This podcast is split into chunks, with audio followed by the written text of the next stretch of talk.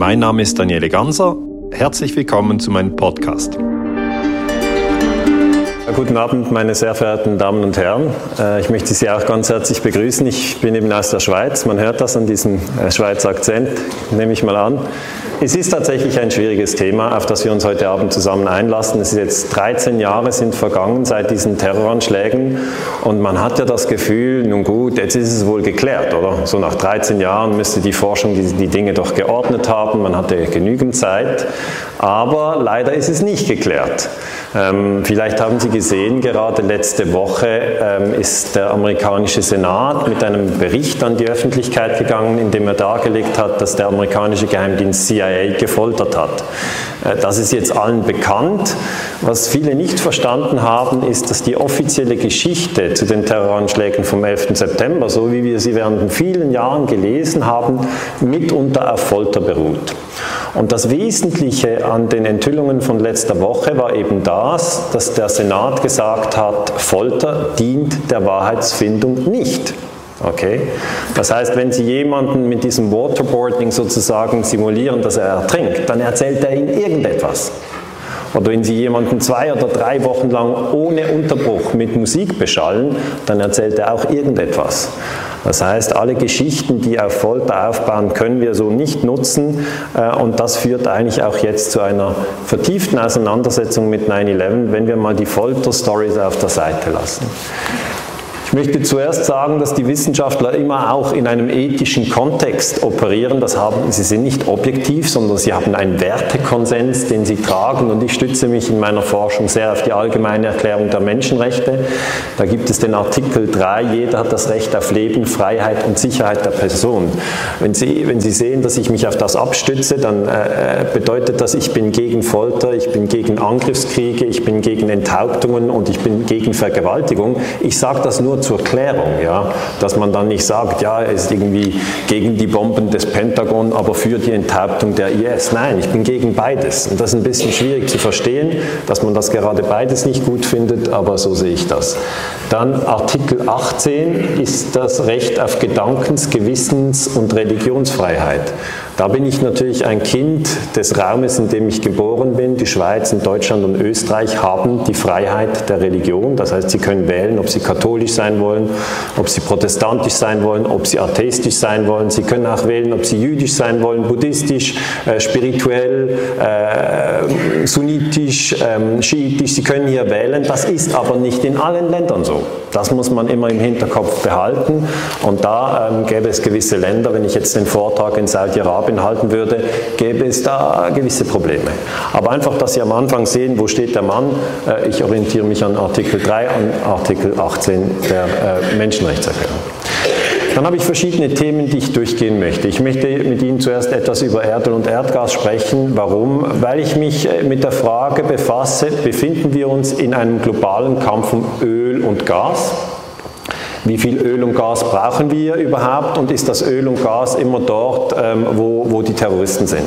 Ja, das, ist einfach eine ja, das ist eine Frage, die liegt irgendwie auf der Hand und trotzdem ist sie sehr schwierig zu beantworten. Dann möchte ich über das Imperium USA sprechen. Das wird von vielen Historikern, äh, wird der Begriff nicht so verwendet. Man spricht dann von, von, von Supermacht USA, aber Imperium, da sagt man schon, das ist eigentlich ein bisschen ein schwieriger Begriff, den sollte man so nicht verwenden. Ich werde ihn verwenden und ich werde argumentieren, warum ich äh, den Begriff Imperium verwende. Dann möchte ich über die Administration Bush sprechen, weil die vom Januar 2001 bis im Dezember 2008 im Amt war. Das heißt, wir müssen kurz auf die Administration Bush blicken, wenn wir überhaupt verstehen möchten, in welchem Kontext sich 9-11 abgespielt hat. Ähm, danach möchte ich über Erdölkriege aus der Vergangenheit sprechen. Da geht es um die Frage, gab es das überhaupt schon mal? Dann möchte ich kurz über den Islam sprechen äh, und dann möchte ich kurz über Verschwörungen sprechen und dann, und das ist vielleicht eine Enttäuschung für viele, erst hier komme ich zu 9-11. Das heißt, ich bette 9-11 in einen sehr, sehr großen Kontext ein und ich kann bei 9-11 auch nicht alle Fragen durchgehen, sondern ich habe eine Sache herausgepickt und das ist WTC 7 äh, und zu dem möchte ich Ihnen etwas erklären. Danach verlasse ich 9-11 schon wieder und dann gehe ich in die Rolle der Medien, weil die Rolle der Medien äh, eben sehr, sehr entscheidend ist, wenn Sie die letzten 13 Jahre hm, sozusagen äh, anschauen. Die letzten 13 Jahre haben wir alle Medien konsumiert und darum haben wir äh, gewisse Feindbilder im Kopf und da lohnt es sich, die Medien kurz anzuschauen. Am Schluss gehe ich noch auf die Wissenschaft ein. Äh, da geht es also äh, wirklich auch um, um die Rolle von uns Wissenschaftlern. Was haben wir denn geleistet in den letzten 13 Jahren und, und was wäre dann von uns zu erwarten in den nächsten 13 Jahren? Also äh, das ist vielleicht eine Selbstkritik und am Schluss dann zu einem Fazit. Wenn Sie bereit sind, legen wir los. Beim Erdöl ist es so, dass wir jeden Tag 90 Millionen Fass brauchen. Das ist der weltweite Erdölverbrauch. Zu einem Fass Erdöl äh, haben die meisten überhaupt kein Verhältnis. Äh, das ist so ein, ja, so ein Fass vielleicht so groß, in etwa 159 Liter in einem Fass. Und wenn Sie zwei Millionen Fässer nehmen, können Sie das in einen Supertanker reintun und von diesen Tankern brauchen wir 45 Stück pro Tag. Das heißt, wir sind hochgradig erdölsüchtig und es wäre nicht möglich zu sagen, wir machen jetzt mal das Jahr 2015 ohne Öl, nur mal zum Sehen, wie es dann so läuft. Es läuft dann nämlich nicht. Okay? Das heißt, das ist die Hintergrunddosis, das ist der Pegel, den müssen wir halten und sonst führt das zu Komplikationen. Ich habe das ein bisschen ausführlicher in meinem neuen Buch Europa im Erdölreich dargelegt. Auf das kann ich jetzt nicht alles eingehen. Einfach, wenn Sie eine Zahl sich so über das Erdöl merken wollen, die 90 Millionen Fass, das ist der Tageskonsum. Das zweite ist das Erdgas. Hier brauchen wir 9 Milliarden Kubikmeter pro Tag. Das ist wiederum eine riesengroße Menge und weil das Erdgas undurchsichtig ist, weil wir es auch nicht riechen können, weil wir es nicht fassen können, äh, sind wir da ziemlich im Blindflug. Wir verbrennen es einfach und denken, ob das aufgeht für die Kinder und Enkel, wissen wir nicht, aber für uns reicht es gerade. Und das ist so ein bisschen dieser Zustand, wo wir uns drin befinden. Wir haben einen sehr, sehr großen Verbrauch von Öl und Gas. Und dieses Öl und Gas, und das ist das Interessante, kommt aus der Golfregion.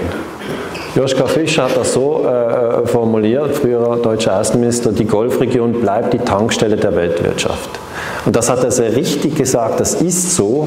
Das heißt, wenn wir über Rohstoffe sprechen, müssen wir zuerst zur Kenntnis nehmen, dass wir viel Öl und Gas brauchen und zweitens, dass dieses Öl und dieses Gas nicht gleichmäßig auf der Welt verteilt ist, sondern eben in gewissen Regionen mehr auftritt und in anderen weniger. Schauen Sie sich das mal an, das ist der BP Statistical Review und zwar aus dem Jahre 2003 und dann schauen Sie sich diese grüne Region an und das sind die großen Reserven. Das heißt, wir haben schon Öl auch in der Nordsee zwischen Großbritannien und, und Norwegen, aber dass das Fördermaximum Peak Oil erreicht, die Förderung geht zurück. Wir haben auch Öl im Golf von Mexiko, aber da müssen Sie auf viereinhalb Kilometer bohren und dann haben Sie Umfälle wie Deepwater Horizon im 2010. Das heißt, die Energiefrage und die Friedensfrage und die Kriegsfrage, die sind meiner Meinung nach auf das engste vernetzt und darum möchte ich Sie immer anregen, so ein bisschen zwischen diesen Disziplinen hin und her zu denken. Ähm, denn wenn Sie jetzt über diese Karte nur in Gedanken eine Karte der Weltreligionen legen, ja, dann könnten Sie erkennen, dass die Ölreserven in den muslimischen Ländern sind. Ich habe Ihnen zur Gedankenstütze doch noch eine Weltkarte der Weltreligion mitgebracht. Der grüne Raum ist der muslimische Raum. Hier Indien äh, ist hinduistisch, China ist atheistisch, Einparteiensystem, Australien ist äh, äh, christlich, der, der violett eingezeichnete Raum ist christlich. Da sehen Sie Nord- und Südamerika christlich, Europa christlich, abgesehen von Bosnien und Albanien. Das heißt, Russland ist irgendwie grau eingezeichnet, so in äh, irgendeine Übergangsphase, aber ich sage mal, wenn man sich die Weltreligionen und die Öl Gebiete nebeneinander legt, dann kommt man eindeutig zum Schluss, dass das Öl in den muslimischen Ländern liegt. Natürlich gibt es auch große Reserven von Ölsand in Kanada, aber der ist sehr mühsam, um abzubauen. Oder Sie können nach Venezuela Schweröl holen, ist aber auch sehr aufwendig zu holen. Oder auf, vor der Küste vor Brasilien, da müssen Sie aber auf sieben Kilometer runter. Das heißt, ähm, das werden Ihnen viele Erdölexperten äh, erklären, das Öl und das Gas liegt in den muslimischen Ländern. Sie können noch Russland dazu nehmen und dann haben Sie den ganzen Cocktail, weil die Russen natürlich auch viel Öl und Gas haben. Wie reagiert die Politik? Die Politik hat das Thema erkannt ja, Und hier haben Sie ein sehr interessantes Bild aus dem Jahre 2005 und das ist der frühere Präsident der USA Bush, links im Bild und rechts ist Abdullah. Abdullah ist der König von Saudi-Arabien. Und wenn wir jetzt dieses Bild genauer anschauen, sehen wir, sie gehen Hand in Hand. Sie sind auf dieser Ranch in Crawford von Bush. Und mich haben verschiedene Studenten gefragt, wie geht denn das? Ähm, sind das echte Freunde? Dann habe ich gesagt, nein, wir sind keine echten Freunde. Weil gemäß der offiziellen Geschichte der Terroranschläge vom 11. September sind 15 der 19 Terroristen sind Saudis. Bin Laden ist selber ein Saudi oder war ein Saudi. Das heißt, die, die, die Stimmung müsste zumindest angespannt sein. Einige Studenten haben mich gefragt, warum haben die USA dann nicht Saudi-Arabien bombardiert? Dann habe ich gesagt, das ist die Tankstelle Nummer eins, das Explosiv. Das müssen Sie sich wirklich in Gedanken, in Gedanken müssen Sie sich das immer wieder in Erinnerung rufen. Saudi-Arabien exportiert militanten Islam, sie fördern sunnitische Prediger, die wirklich zum Hass unter den Religionen aufrufen. Und da müsste man mal hingehen und sagen, hallo, das tut der Welt nicht gut. Ja? Macht man aber nicht, weil die Saudis eben auch viel Erdöl liefern. Dann sagt man, wenn jetzt die Frage hat, die eine Hand liefert das Öl, die andere liefert den Hassprediger, was macht man dann? Dann nimmt man das Öl und sagt, na mal, ja, so machen wir das. Und natürlich hat es in Saudi-Arabien viele Enthauptungen, aber von dem lesen Sie nicht viel. So, dann hätten wir Erdöl und Erdgas abgehandelt und kommen gleich weiter zum Imperium USA. Die Historiker sprechen immer über Imperien. Das römische Imperium zum Beispiel. Da würde ja niemand sagen, sagen ein römisches Imperium gibt es doch nicht. Natürlich gab es das römische Imperium. Es hat ähm, Teile von Griechenland umfasst, Teile von, von Nordafrika, Ägypten. Ähm, es hat Teile von Spanien umfasst, auch Frankreich, abgesehen von diesem kleinen äh, Ort. Das sind natürlich Comics, die ich als kleiner Junge gelesen habe, aber ich sage nur, das Imperium Romanum, oder? Das war immer ein, ein, ein stehender Begriff und Imperium heißt ja nur, das ist das mächtigste Land. Das ist alles, das ist ein Imperium. Und natürlich gab es das britische Imperium. Da gab es die Aussage, im britischen Imperium geht die Sonne nie unter. Da haben wir gesagt, dass Australien, dass Indien gehört zu Großbritannien, dass USA gehören zum Teil dazu. Und das, das Denken in imperialen Größen, das ist uns Historikern ganz vertraut. Was mich sehr irritiert, ist, dass immer wenn ich den Begriff Imperium USA benutze, in Vorträgen, in, in, in Interviews, dass dann die Leute etwas irritiert sind und so sagen, was sagen Sie jetzt da? Aber das ist nur eine Faktenanalyse, denn die USA können Sie so analysieren, Sie sagen, die haben die wichtigste Währung. Ja? Der Dollar ist die Weltreservewährung. Das ist ein Merkmal von einem Imperium. Natürlich ist es auch so, dass das Imperium die eigene Währung immer kaputt macht. Ja? Das sehen Sie sofort. Früher kostete die Unze Gold 35 Dollar und heute kostet die gleiche Unze Gold dann 1000 Dollar. Und die Studenten fragen manchmal, was ist denn mit der Unze los? Sage ich immer, ist die gleiche Unze. Ja? Nur der Dollar hat ein bisschen an Schwung verloren. Jetzt, das Zweite ist, Sie haben nicht nur die Weltreservewährung, Sie haben auch das größte BIP. Das BIP ist das Bruttoinlandprodukt und das können Sie messen und das sind in den USA 14.500 Milliarden. Okay, das ist das größte BIP. Und wenn ich in der Schweiz mit verschiedenen Firmen spreche und sage, wir könnten doch diesen Krieg gegen den Terrorismus mal genauer untersuchen, dann sagen sie, finde ich nicht so eine gute Idee, weil wir haben relativ große Investitionen in den USA und wir möchten die nicht gefährden. Und das ist im Kern etwas, das die Forschung sehr, sehr belastet, weil wir natürlich hier über den größten Wirtschaftsraum der Welt sprechen, mit dem jedes Land sehr intensive Beziehungen hat. Zudem hat das Imperium die stärkste Luftwaffe. Das ist typisch. Ja. Früher hatte das Imperium, das britische Imperium, hat die beste Marine. Heute hat das Imperium die stärkste Luftwaffe.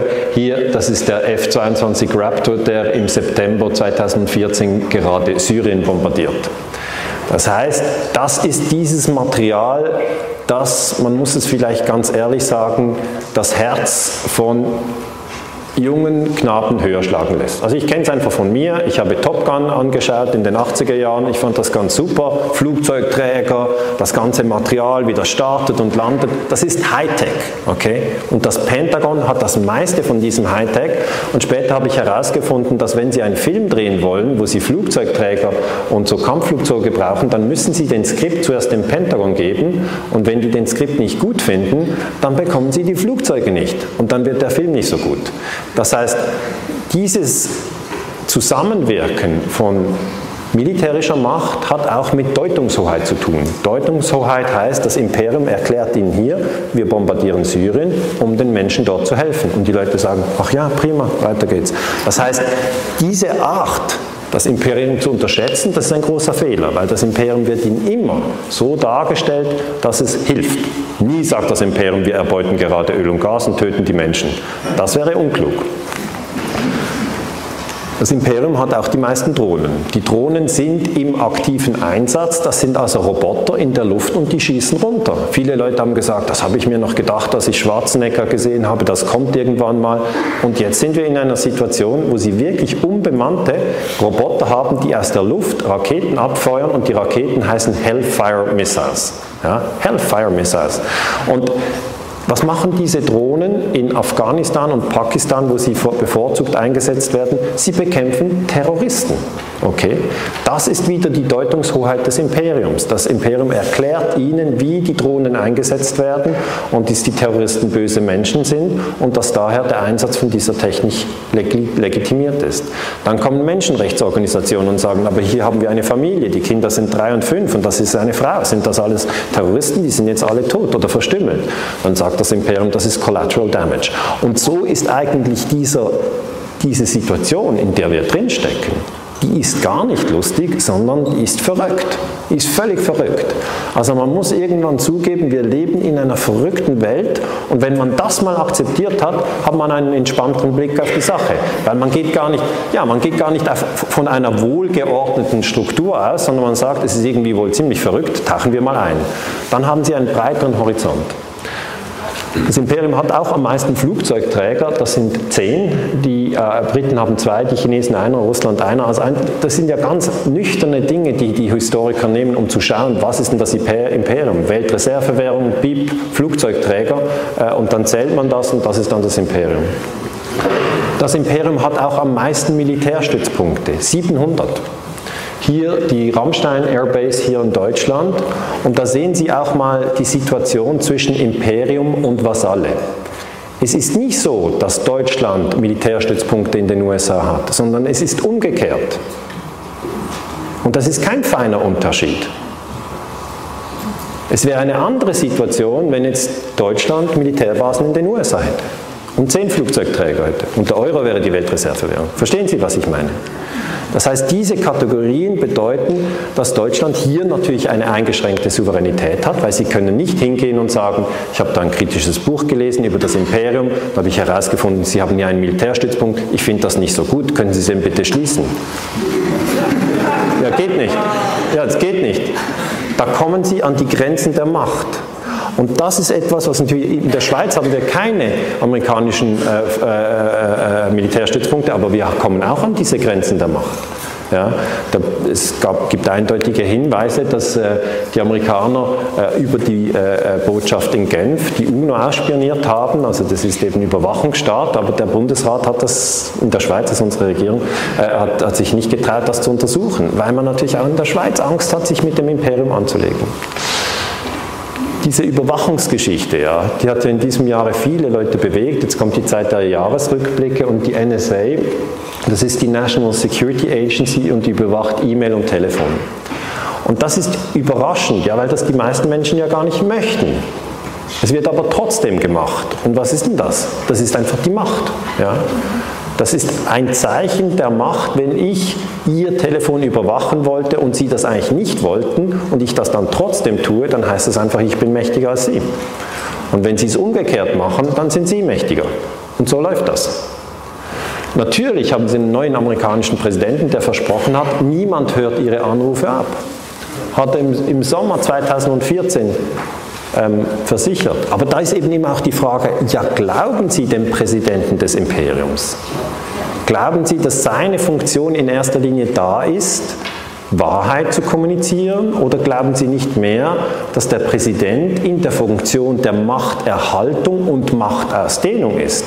Ich meine, der Historiker ganz natürlich denkt, es geht um Machterhalt und Machtausdehnung. Das hat jedes Imperium so gemacht. Das ist wie wenn Sie zu den Löwen gehen, dann erwarten Sie nicht, dass die Löwen Vegetarier sind, sondern, nee, es ist so. Das sind, das sind Naturgesetze. Das heißt, Machtmissbrauch durch ein Imperium ist für mich nicht eine komische Verirrung der Geschichte, sondern es ist genau das, was ich eigentlich erwarte. Ähm, das war im Juni 2014. Jetzt können Sie sich fragen, stimmt das, stimmt das nicht? Also er hat es jetzt gesagt, oder Obama hat gesagt, er macht es nicht. Niemand macht das. Und für die, die es nicht mitbekommen haben, hier die Aufschlüsselung, es ist nicht wahr. Äh, William Binney äh, hat vor dem Deutschen Bundestag ausgesagt, und er hat ähm, äh, viele Jahre für die NSA gearbeitet, er hat gesagt, nach dem 11. September hat sich alles geändert. 30 Jahre war er für die NSA tätig. Die NSA hat die Anschläge als Rechtfertigung genutzt, um eine gigantische Massenüberwachung zu starten. Das war ein Fehler, sie tun es aber immer noch. Das heißt, wir sind im Moment in, in einem Überwachungsstaat, obwohl wir das nicht möchten. Aber das sind wir. Und was will der Überwachungsstaat? Der Überwachungsstaat möchte natürlich Informationen sammeln, um herauszufinden, was sind die Wirtschaftsgeheimnisse des Gegners und dann seine Wirtschaft zu stärken. Das heißt Wirtschaftsspionage. Es ist nicht so, dass man vor allem darauf schaut, wo der nächste Terrorist ist. Ja? Das macht man vielleicht auch. Aber es geht natürlich um Macht in Milliardenhöhe, denn wenn Sie Investitionen haben in einem hochsensiblen Bereich der Forschung und dass äh, die NSA das dann knackt und äh, Sie nutzen es für Ihr eigenes Land, dann haben Sie einen strategischen Vorteil. Ähm, und da stecken wir drin. Ausspähen unter Freunden, das geht gar nicht, hat dann Frau Merkel sehr, sehr kritisch ähm, doch auch äh, bemerkt. Und äh, Und so kommen wir wieder zurück zum Imperium und äh, zu den Öl- und Gasreserven. Weil äh, äh, Joschka Fischer hat richtig ergänzt, hat gesagt, die USA werden sich geopolitisch nicht aus dem Nahen Osten verabschieden können, denn die Golfregion bleibt die Tankstelle der Weltwirtschaft. Zudem wird die Weltmacht USA, also er nennt Weltmacht, er sagt jetzt nicht Imperium, Weltmacht ist, kann man eher schreiben. Äh, zudem wird die Weltmacht USA keiner anderen oder gar feindlichen Macht die Kontrolle über dieses Kraftzentrum der äh, Weltwirtschaft erlauben können, sofern sie ihren ihren Status als globale Supermacht nicht gefährden will. Das heißt, es ist gar nicht so kompliziert. Wenn Sie die Supermacht sind, müssen Sie schauen, wer sind die Herausforderer. Und dann müssen Sie schauen, von was sind die Herausforderer abhängig, von Öl und Gas. Dann müssen Sie Öl und Gas kontrollieren, das ist der vitale Nachschub, und dann kontrollieren Sie die Gegner. Ein amerikanischer General hat mal geschrieben, if we control the oil of the Middle East, we have everybody else by the balls. Das heißt übersetzt, das heißt übersetzt, wenn wir das Öl und das Gas des Nahen Ostens kontrollieren, haben wir alle anderen im Schwitzkasten.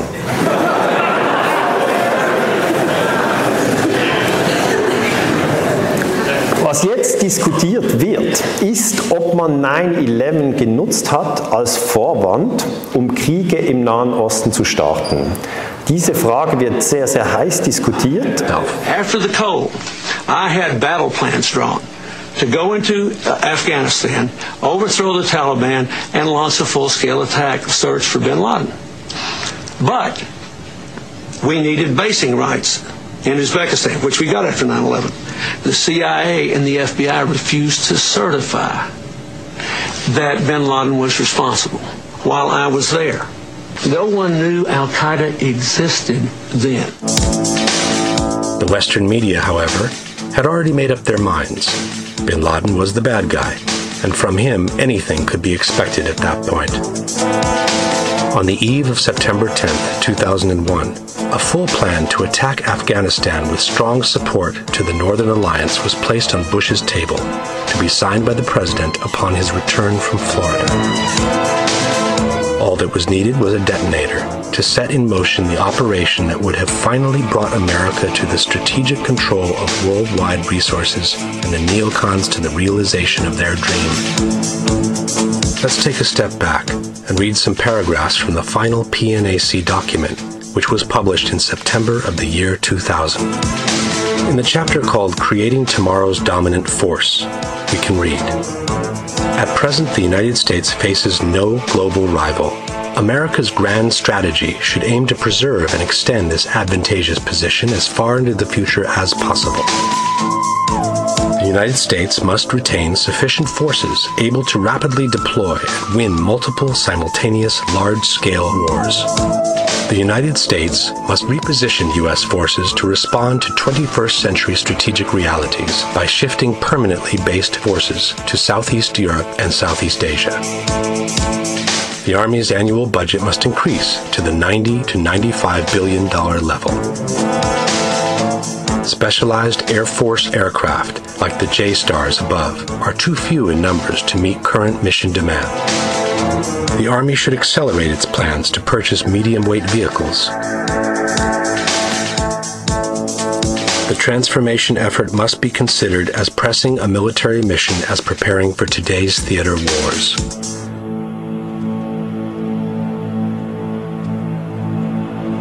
Further, the process of transformation, even if it brings a revolutionary change, is likely to be a long one, absent some catastrophic and catalyzing event, like a new Pearl Harbor.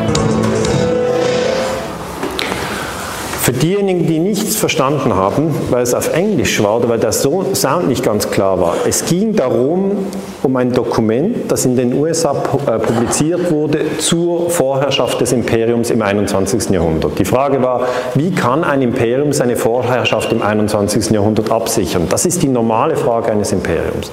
Und die äh, Analyse war, wir brauchen mehr Militärausgaben, äh, wir brauchen mehr Militärtechnik, wir müssen mehrere Kriege gleichzeitig führen können, aber das wird halt schwierig sein, das der amerikanischen Bevölkerung und auch dem Parlament schmackhaft zu machen, außer es gibt einen dramatischen äh, Zwischenfall äh, wie ein neues Pearl Harbor.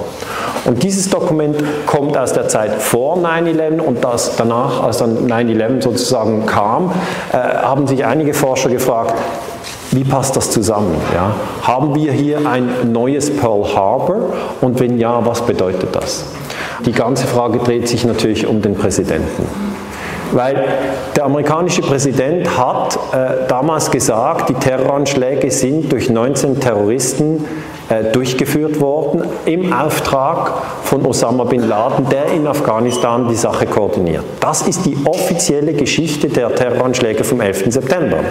Und die Frage ist jetzt, glauben Sie es ihm oder glauben Sie es ihm nicht? Das ist die Frage. Und das ist eine sehr, sehr persönliche Frage. Ja. Und das trifft Sie als Bürgerinnen und Bürger, glauben Sie in diese Geschichte? Und es trifft uns als Forscher, glauben wir es oder nicht? Weil irgendwann müssen wir ja die Geschichtsbücher schreiben. Und da ist eben eine große Spannung, ob wir schreiben, am 11. September 2001 haben 19 muslimische Terroristen im Auftrag von Osama bin Laden die USA angegriffen, 3000 Leute getötet. Punkt. Ja. Wenn Sie das schreiben, steht Ihnen in der Schweiz, in Deutschland, in Österreich nichts im Wege einer wissenschaftlichen Karriere.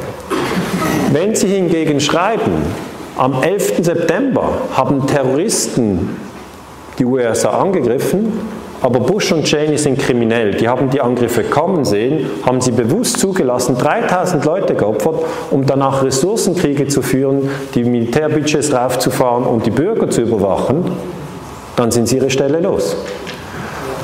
Oder wenn Sie noch eine dritte Geschichte schreiben und sagen, am 11. September hat Bin Laden überhaupt nichts gemacht, sondern das sind Geheimdienste in den USA, die die Terroranschläge inszeniert haben, dann sind Sie die Stelle auch los.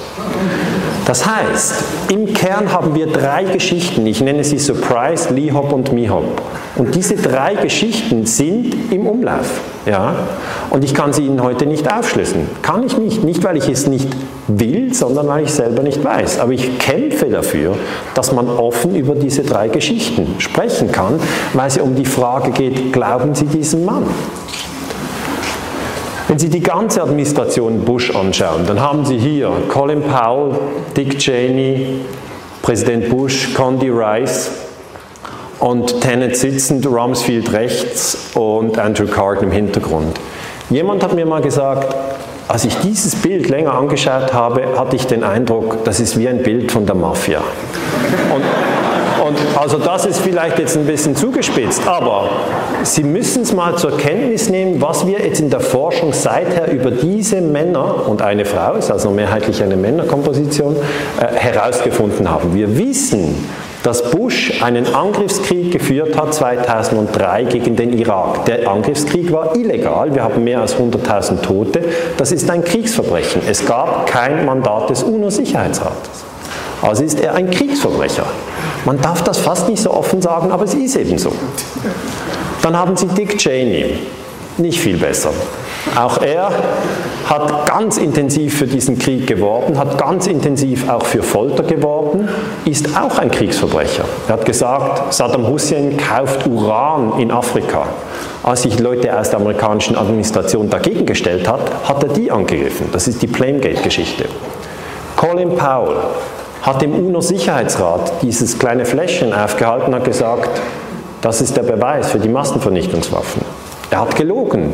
Ihm muss ich zugutehalten, er ist der Einzige, der sich später entschuldigt hat und gesagt, das ist ein Schandfleck, dass ich gelogen habe. Dann George Tenet. Er hat die ganzen Foltermethoden als CIA-Chef autorisiert. Stellen Sie sich diese Folter mal vor. Wenn wir heute Abend nach dem Saal gemäß Tenet behandelt würden, dann würden wir zum Beispiel zwei Wochen ohne Unterbruch mit dem gleichen Musikstück in sehr hoher Lautstärke beschallt. Da drehen Sie durch. Da können Sie nicht mehr schlafen. Oder auch noch Tenet, Waterboarding, rückwärts mit dem Plastiksack über dem Kopf in eine Wassertonne. Dann haben Sie das Gefühl, Sie ersticken, weil Sie, Sie möchten dann Luft ziehen, aber der Plastiksack schließt Ihnen das Mund und dann bekommen Sie wenig Luft. Und dann haben Sie das Gefühl, Sie sterben. Am Schluss kommen sie wieder rauf und das CIA sagt, wir haben ja niemanden getötet. Aber insgesamt ist das wirklich eine sehr, sehr zwielichtige Truppe. Auch Rumsfeld, äh, der eben den Angriffskrieg gegen den Irak sofort, 9-11 hat er sofort danach gesagt, äh, wir müssen die Verbindung zu äh, Irak feststellen. Am gleichen Tag noch. Das heißt, es ist ganz normal, dass heute Historiker sich kritisch mit der Administration Bush auseinandersetzen. Alles andere wäre erstaunlich. Das muss noch viel mehr kommen. Hier nochmal äh, äh, Colin Powell im UNO-Sicherheitsrat am 5. Februar 2003, also eben sagt, das ist der Beweis für die Massenvernichtungswaffen. Heute wissen wir, das war eine Lüge. Auch äh, Dick Cheney, wir haben Grund zu ahnen, dass Saddam Hussein Atomwaffen baut, da hat überhaupt nichts gestimmt. gestimmt. Hier wieder das, der Werbespot auf das Buch, das ist einfach noch ein bisschen genauer erklärt.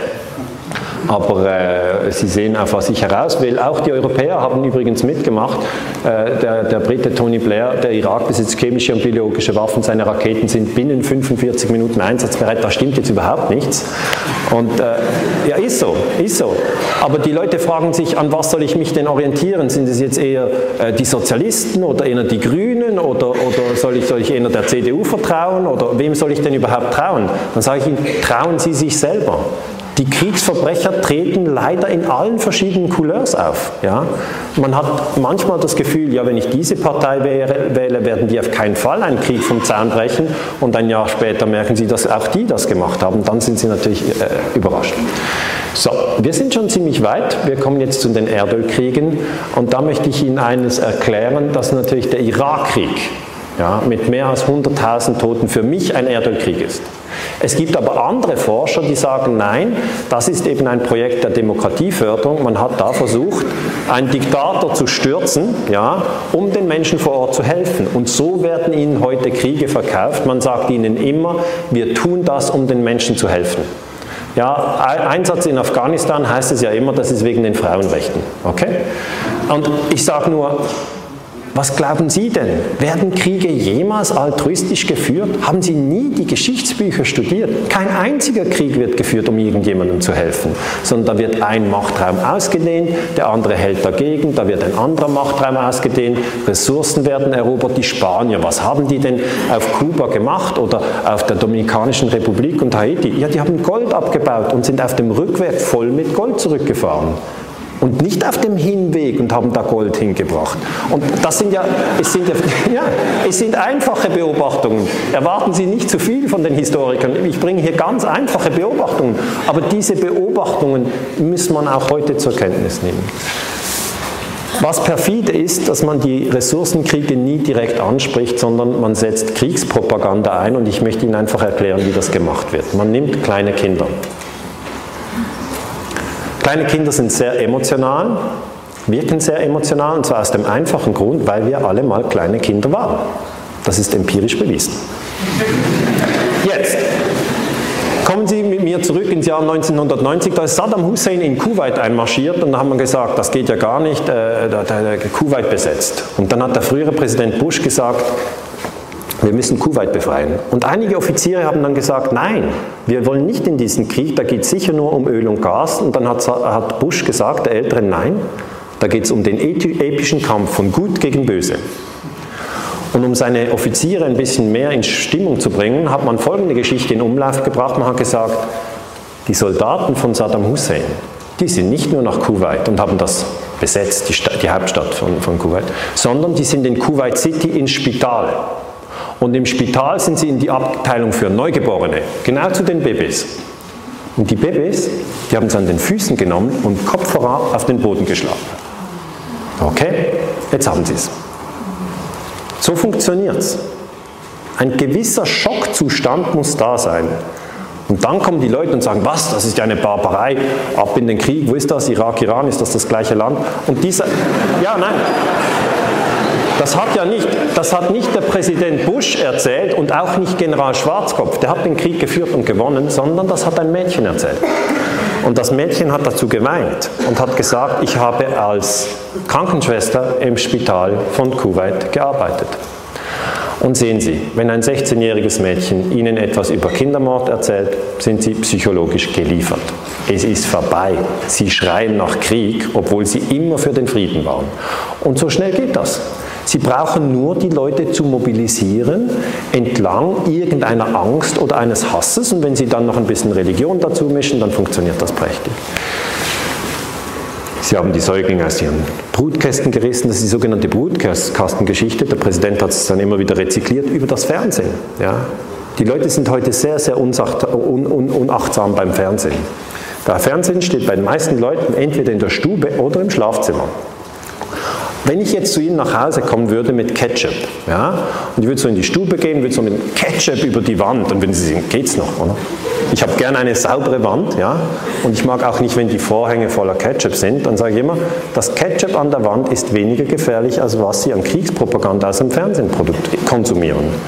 Aber so sind wir eben. Wir haben gerne eine saubere Wand, ein bisschen Kriegspropaganda, denken wir, kann uns nicht schaden. Aber das stimmt gar nicht. Am Schluss hassen sie Leute, die sie noch nie begegnet haben und sie sind für Kriege, die sie nicht verstehen. Und das ist das Interessante an Kriegspropaganda, es funktioniert prächtig, auch heute noch. Ähm, und diese Geschichte hier mit dem Mädchen, die stimmt nicht. Es gab die Toten nicht, die toten Babys nicht. Sie hat auch nie als Krankenschwester in diesem Spital gearbeitet, sondern sie war die Tochter des kuwaitischen Botschafters in den USA. Wir sind immer ein bisschen langsam, wir Historiker. Das, bis wir das entschlüsselt haben, war der Krieg schon wieder vorbei, die Leute begraben. Das heißt, wir sind langsam, aber wir sind dafür präzis. Darf ich kurz in den Raum fragen, wem ist diese Brutkastenlüge völlig klar? Okay, will, kann ich noch, oder gibt es jemanden, der das noch nicht wusste? Kann mir vielleicht jemand das, da, zwei, drei. Danke, sehr freundlich. Erstens habe ich das Gefühl, ich, ich erzähle etwas und Sie wissen schon alles. Das heißt, dieser Artikel 3 ist natürlich immer gefährdet. Jeder hat das Recht auf Leben, Freiheit und Sicherheit der Person. Aber Achtung, Sie können in die Mitte von Rohstoffkriege geraten, Sie können in die Mitte von, von Kämpfen zwischen verfeindeten Gruppen geraten und dann ist dieses Recht plötzlich verwirkt. 1953 gab es eine spannende Situation im Iran. Damals hat der Präsident, der Premierminister Mossadegh, hat das iranische Erdöl verstaatlicht, er hat gesagt, wir möchten ein bisschen mehr Einkünfte vom Erdöl für uns haben, weil es ja unser Erdöl. Und dann, das ist Mossadegh, hat der amerikanische Geheimdienst CIA und der englische Geheimdienst MI6 haben Mossadegh gestürzt. Ja. Da hat man also ein Chaos inszeniert, man hat Terror inszeniert, am Schluss hat man den gestürzt, hat eine neue Regierung gebracht und die hat dann die Verstaatlichung des Erdöls wieder rückgängig gemacht und die amerikanischen und die englischen Erdölkonzerne BP und ExxonMobil haben sich die Beute aufgeteilt so wie man es erwarten würde. Aber es wird uns ja immer erzählt, dass man Kriege führt, um die Demokratie zu stärken. Da sage ich Ihnen, das Beispiel Iran 1953 beweist das Gegenteil. Man ist sehr gerne bereit, die, Demokratie zu zerschlagen, wenn der Zugang zu den Ressourcen gesichert werden muss. Obama hat sich dafür entschuldigt im 2013 in Kairo, hat gesagt, in the middle of the Cold War, the United States played a role in the overthrow of a democratically elected Iranian government. Natürlich wissen das die Iraner. Ja. Aber es ist natürlich gerade in der Schweiz, in Deutschland und in Österreich ist es üblich, dass man sagt, die Iraner sind die Gefährlichen. Ja, von dem muss man schon aufpassen. Die bauen morgen die Bombe und übrigens wäre es gut, man würde da mal bombardieren. Was genau man dann erreicht, weiß man nicht, aber so grundsätzlich ist das auch ein Land, das man mal bombardieren müsste. Und, und es wird dann nie gefragt, ja, haben dann die Iraner in den USA 1953 die Regierung gestürzt? Oder war es nicht vielleicht umgekehrt, dass die USA im Iran die Regierung gestürzt haben? Und wenn man diese Fragen stellt, dann merkt man plötzlich, dass man selber extrem gut ausgestattet ist mit Feindbildern. Extrem gut. Volker Pispers hat mal gesagt, wenn der Feind bekannt ist, hat der Tag Struktur. Und ja, und es ist wahr. Es ist wirklich wahr. Es ist identitätsstiftend. Und wenn man einen liebgewonnenen Feind losziehen lassen muss, ist es schon ungewöhnlich. Ja? Man ist destabilisiert. Wir kommen jetzt zum Islam. Ich kann nicht umfassend über den Islam sprechen, ich kann auch nicht umfassend für das Christentum sprechen. Ich kann nur erklären, dass sie die Leute am besten in die Kriege hetzen, wenn sie sie entlang der Religionslinien aktivieren, weil religiös sind viele. Ja? Religiös sind sehr viele. Und wenn Sie sagen, das ist das Gebot deines, deiner Religion oder dein, dein, dein, dein Bruder in deiner Religion wurde getötet, dann geht's los. Gerade bei jungen Männern zwischen 15 und 30, die nichts zu tun haben, keine Ehre haben, kein Einkommen, geht es dann schnell. Dieses Bild aus Kabul zeigt deutsche Soldaten und Muslime, die dort wohnen. Und es ist nicht umgekehrt. Ja? Es sind nicht afghanische Soldaten in Berlin, sondern es ist eben deutsche Soldaten in Afghanistan. Und man fragt sich noch, meine Güte, wie ist denn das passiert? Und das ist so passiert, dass 9-11 war. Und dann am 7. Oktober, keinen Monat später, hat die NATO den Krieg gegen Afghanistan eröffnet. Die USA waren die erste Rolllinie, aber die Deutschen mussten mitmachen, weil die Deutschen in der NATO sind. Und man hat gesagt, ihr müsst mitmachen, weil dieser Angriff aus Afghanistan kam. Und das ist jetzt der NATO-Bündnisfall, Artikel 5. Und niemand hat sich die Mühe gemacht und gesagt, dann würden wir gerne mal genau wissen, was da am 11. September passiert ist. Dann mal gesagt, aha, ab an den, was ist das, Hindukusch? Und dann musste man den Leuten zuerst erklären, warum man an Hindukusch steht. Und gesagt, wir müssen dort die Sicherheit verteidigen. Diese Zeit, seit 2001, hat zu sehr, sehr, sehr viel Spannung geführt. Hier ein Bild von Guantanamo. Ähm, Natürlich, das hat dann unter den Muslimen den Schock ausgelöst, haben gesagt, ja gut, alle Europäer und alle Amerikaner, die sind wohl so, die nehmen nicht zur Kenntnis, dass viele, die hier im Raum sind, nicht so sind. Ja. Wir wollen diese, viele, also ich will diese Kriege nicht, aber trotzdem komme ich natürlich in diesen Topf. Und umgekehrt sehen wir dann die IS äh, äh, und, und, alle haben das Gefühl, ja, die ganzen Muslime sind so, ja, wie IS.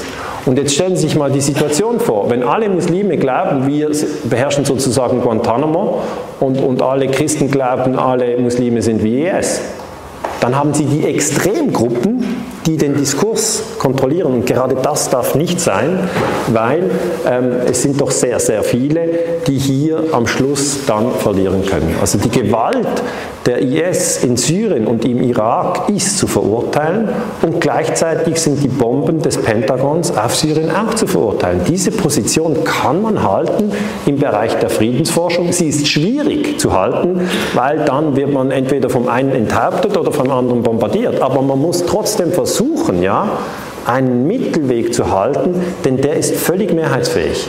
Diese Extrempositionen, die immer sagen, wir müssen jetzt nochmal töten, weil wir müssen das Böse ausrotten, die sind widerlegt. Wenn wir das Böse, was es auch immer ist, mit Gewalt ausrotten könnten, dann hätten wir es bis jetzt geschafft.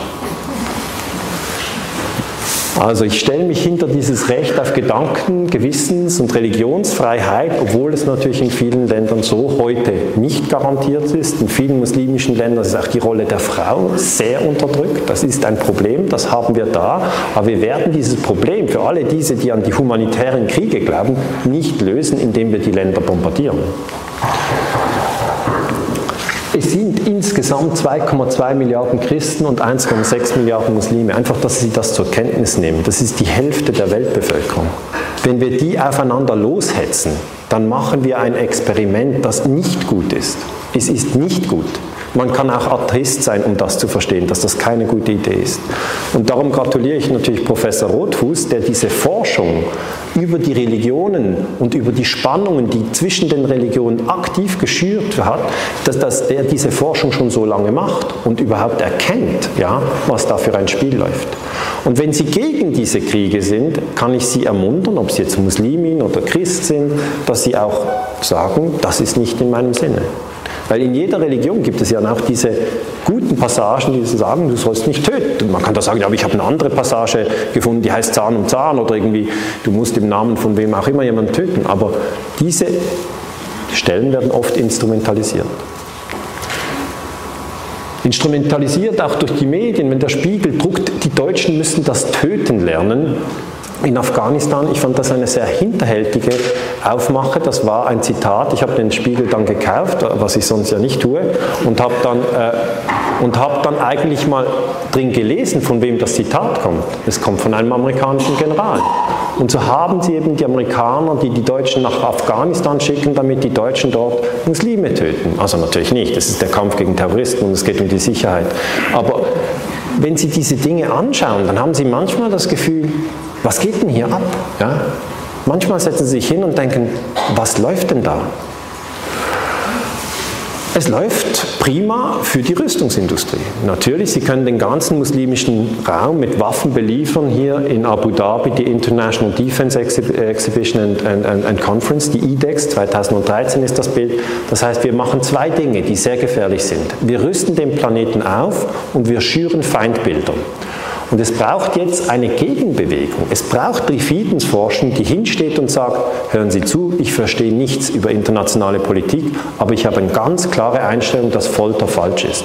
Ich habe auch keine Ahnung, wie man den Konflikt in Syrien lösen kann, aber ich finde es falsch, wenn man die Leute enthauptet. Und im Übrigen finde ich es auch falsch, wenn man die Frauen vergewaltigt. Und ich finde es nicht richtig, wenn man die Länder bombardiert. Das sind Basispositionen. Und ich möchte allen Menschen natürlich in verschiedenen Ländern diese Positionen Personen nahelegen, dass sie die vertreten, weil ich komme ja immer wieder Mails von Leuten, die sagen, Herr Ganser, es ist so kompliziert, ich getraue mich nicht mehr mitzusprechen. Ja, das sollten Sie nicht tun. Wenn Sie nicht mitsprechen, dann sprechen die, die sagen, enthaupten und bombardieren ist eine prima Vision für das 21. Jahrhundert. Jetzt kommen wir zum Thema Verschwörungen. Der Begriff Verschwörung ist heute, hm, wird so gebraucht, dass alle Historiker oder Politologen oder Journalisten, die 9-11 hinterfragen, werden sofort als Verschwörungstheoretiker angegriffen. Und das ist innerhalb von der Information Warfare, das ist also die Kriegsführung mit den Worten, ist das eine Technik, um die Leute mundtot zu machen, weil sie haben natürlich Angst. Niemand möchte ein Verschwörungstheoretiker sein. Ich auch nicht. Ich bin auch kein Verschwörungstheoretiker. Aber ich hinterfrage 9-11. Und das ist natürlich sehr schwierig, weil wir Historiker müssen dann zuerst mal klar machen, dass es Verschwörungen in der Politik gibt. Nehmen Sie mal Fidel Castro. Ich gehe jetzt weg vom Islam, habe gedacht, das hilft ein bisschen, auch weg vom Öl. Kuba hat kein Öl, ähm, viel Zucker. Und dann gehen wir ins Jahr 1959 und da hat Fidel Castro die Macht errungen und dann haben die Amerikaner entschieden, dass sie ihn stürzen wollen. Und dann haben sie die sogenannte Schweinebucht-Invasion gemacht. Das war eine Verschwörung. Am 17. April 1961 landeten 1300 Exilkubaner und das Ziel war, die kubanische Regierung zu stürzen. Jetzt, was ist eine Verschwörung? Da rufen sie nicht einen Tag vorher an und sagen, hallo Fidel, hier ist das CIA, morgen wollen wir dich stürzen sondern das Ziel einer Verschwörung ist, sie halten es geheim und ziehen dann eine Operation durch, um einen strategischen Vorteil zu gewinnen. Das ist alles. Es gibt Verschwörungen, ist ganz klar, ist erwiesen. Das ist übrigens dann die Truppe, die wurde gefangen genommen, es hat nicht funktioniert, Fidel Castro hat diese Invasion überlebt. Natürlich, weil er auch seine Leute in den Angreifergruppen hatten, die die Verschwörung sozusagen herausgehört haben und ihm, äh, und ihm rapportiert haben. Das heißt, dieses doppelbödige Spiel hat keinen natürlichen Boden. Ja. Dann gab es die sowjetische Verschwörung. Ich bleibe bei Kuba.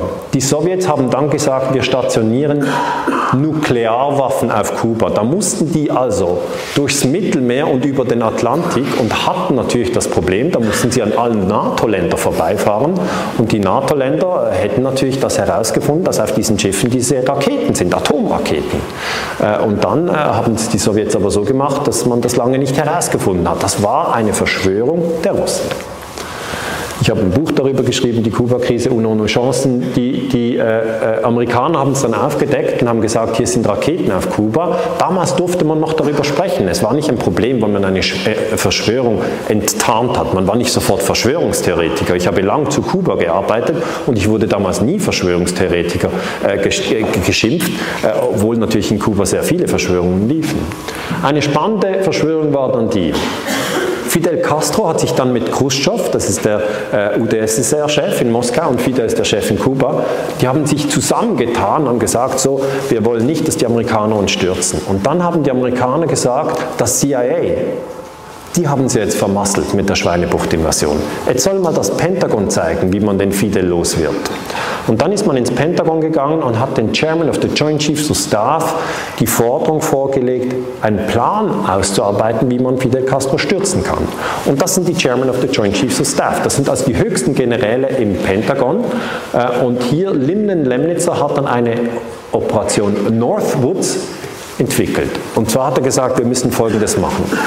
Wir müssen ein Schiff nehmen, ein amerikanisches Schiff, und das müssen wir auf dem Militärstützpunkt Guantanamo, der ja den Amerikanern gehört, das heißt aber auf Kuba, müssen wir in die Luft sprengen und sagen, Fidels war's. Das heißt, ein eigenes Schiff in die Luft sprengen. Die Leute haben das Gefühl, nein, wie abgefahren ist das? Das ist gar nicht abgefahren. Das ist eine kluge Idee, wenn sie einen Krieg vom Zaun brechen möchten. Die zweite Idee von Lemnitzer, immer noch hier, war, man sollte Flugzeuge nehmen und in der Luft sprengen und sagen, Fidel war's, der hat die abgeschossen. Man soll aber sagen, in diesen Flugzeugen waren amerikanische Studentinnen, die nach Kuba gingen, äh, die nach Peru auf dem Weg waren, um, um dort den armen Leuten zu helfen. Stellen Sie sich mal vor, Studentinnen, die den armen Leuten helfen, werden von Fidel abgeschossen. Ja, so läuft's.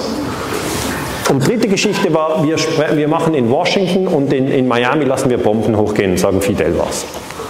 Das ist das Dokument. The Joint Chiefs of Staff, das ist also Pentagon, die Spitze vom Pentagon, das war früher Top Secret, ist datiert aus dem März 62 und das Subject ist Justification for US Military Intervention in Cuba. Und das ist etwas, was wir jetzt haben. Wir haben immer 40 Jahre, bis wir solche Top-Secret-Dokumente bekommen. Wir haben das erst im Jahre 2000. Darum, wir sind ein bisschen langsam, aber wir entschlüsseln die Dinge schon. Und hier sind die Ideen. Remember the main, we could blow up a US ship in Guantanamo Bay and blame Cuba. Das ist also die Idee mit dem Schiff sprengen.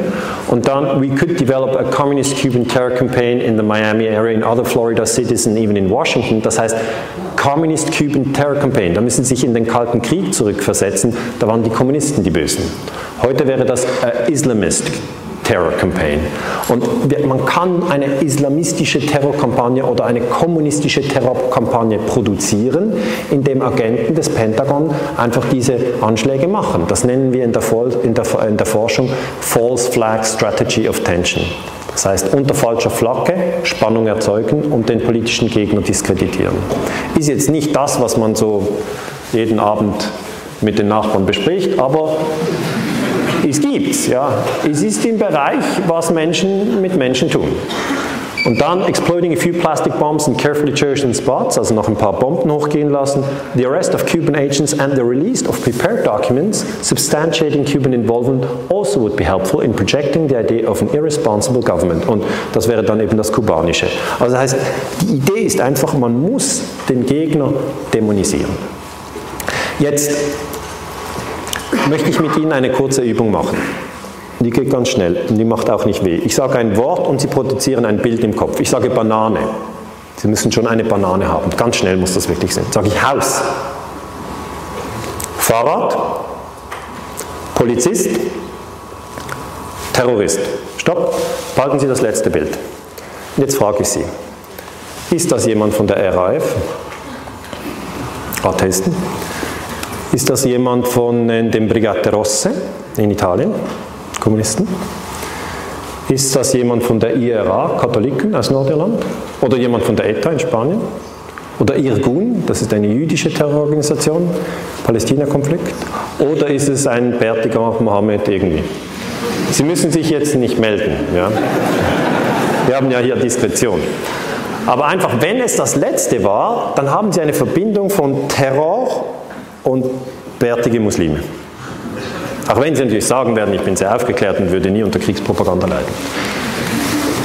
Also Verschwörungen gibt es. Und jetzt ist natürlich die Frage, war 9-11 eine Verschwörung? Und die Antwort ist klar, ja natürlich, 9-11 war eine Verschwörung, weil es waren mehr als zwei Menschen beteiligt. Und immer wenn zwei oder mehr sich absprechen, dann ist es eine Verschwörung. Ja? Ist ja nicht einer mit einem Flugzeug reingeflogen, dann runtergelaufen, zweites Flugzeug und der gleiche Mann. Geht nicht. Sie können mir folgen, okay? Also es waren mindestens zwei. Und dann sage ich, wer es war, wissen wir im Moment nicht, aber es war eine Verschwörung. Beim Kennedy-Mord ist das was anderes. Da kann man sagen, wenn das Lee Harvey Oswald alleine war, war es keine Verschwörung. Wenn Kennedy im Kugelhagel gestorben ist von verschiedenen Schützen, dann war es eine Verschwörung. So viel zum Begriff. Jetzt, let us never tolerate outrageous conspiracy theories concerning the attacks of September 11, hat der amerikanische Präsident kurz nach den Anschlägen vor der UNO-Generalversammlung in New York gesagt. Und Sie haben das Gefühl, das ist ja nur ein kleiner Satz. Aber das ist seither 13 Jahre lang die Sprachregelung. FAZ, Der Spiegel, ARD, ZDF, Neue Zürcher Zeitung, ORF, RTL, Sat1, Pro7 halten sich alle an diese Sprachregelung. Da haben Sie das Gefühl, das kann ja nicht sein. Hat er die alle angerufen? Nein, die haben mitgehört und nehmen es ernst. Okay? Sie sagen, wir berichten über den 11. September in dem Sinne, wie Bush das gesagt hat. Alles andere sind outrageous conspiracy theories, das heißt unglaubliche Verschwörungstheorien, denen man nicht glauben darf. Und das ist die Deutungshoheit des Imperiums. Die müssen nicht aktiv bei der NZZ in Zürich anrufen, sondern die NZZ in Zürich ist sich völlig bewusst, dass hier eine rote Linie ist und die wird nicht überschritten. Was wir Forscher machen, wir gehen nochmal zurück zu den Anschlägen und sagen, okay, vielleicht war es ja Bin Laden, vielleicht war es aber auch nicht. Wie kommen wir der ganzen Sache überhaupt auf die Schliche? Wir müssen die Gebäude anschauen. Ja? Und da ist die offizielle Geschichte, ein Flugzeug in den Nordturm, der stürzt zusammen, ein Flugzeug in den Südturm, der stürzt zusammen. Das ist 9-11 for almost everybody. Flugzeug, Flugzeug, Turm, Turm. Das war's. Das ist 9-11. Im Hintergrund gibt es ein drittes Gebäude, das auch zusammengestürzt ist an diesem Tag, das World Trade Center 7, aber in das ist kein Flugzeug reingeflogen. Das heißt, wir haben Flugzeug, Flugzeug, Turm, Turm, Turm. Das ist eine Feinheit, ja. Drei Türme, zwei Flugzeuge. Das ist eine kleine äh, Differenz, ja. Und mit dem müssen wir uns jetzt herumschlagen. Und das ist gar nicht so einfach. Dass dieses Gebäude zusammengestürzt ist, ist erwiesen. Das ist das Gebäude. Es geht runter um 20 nach 5. Und wir in der Forschung haben bis 2004 gewartet, als der 9-11 Commission Report publiziert wurde. Da hat Präsident Bush publiziert, hat die Hand drauf gehalten und hat gesagt, it's the truth hat uns natürlich sofort skeptisch gemacht. Und dann haben wir den mal, dann haben wir den mal genau durchgelesen, ja, und haben uns gefragt, wie wird der Einsturz von diesem dritten Gebäude erklärt, wo kein Flieger rein ist. Und das wird ganz elegant gelöst, das Gebäude wird nicht erwähnt. Es wird nicht erwähnt. Das heißt, Sie haben im offiziellen Bericht zu den Terroranschlägen einen groben Fehler. Es fehlt ein Gebäude. Und das geht nicht. Da kann man nicht sagen, nun gut, harter Tag, zwei oder drei Gebäude. Ja, nein, nein. Ja, sehen Sie, wir haben es jetzt lustig zusammen, aber Sie müssen verstehen, das ist die Basis für den Bundeswehreinsatz in Afghanistan. Verstehen Sie überhaupt? Und verstehen Sie Ihre Medien, die Sie immer konsumieren? Ich meine, darf ich kurz fragen, wem ist es klar, dass dieses dritte Gebäude eingestürzt ist hier im Raum? Und wem, wer hat das noch nie gehört? Okay. Ich war damals an der ETH Zürich und habe mit Baustatikern gesprochen. Die haben gesagt, nach meiner Meinung ist das Gebäude WTC 7 mit großer Wahrscheinlichkeit fachgerecht gesprengt worden. Und habe ich gesagt, das ist nicht gut. Wir haben keine Sprengung an 9-11. Da haben wir gesagt, doch, also da ist kein Flieger rein, bist du sicher? Dann habe ich gesagt, ja, da ist kein Flieger rein. Und dann haben die mir gesagt, Entschuldigung, ich gehe kurz zurück, Sie müssen diese Ecken anschauen. Also hier, diese Ecke, diese Ecke, diese Ecke und dann diese Bewegung.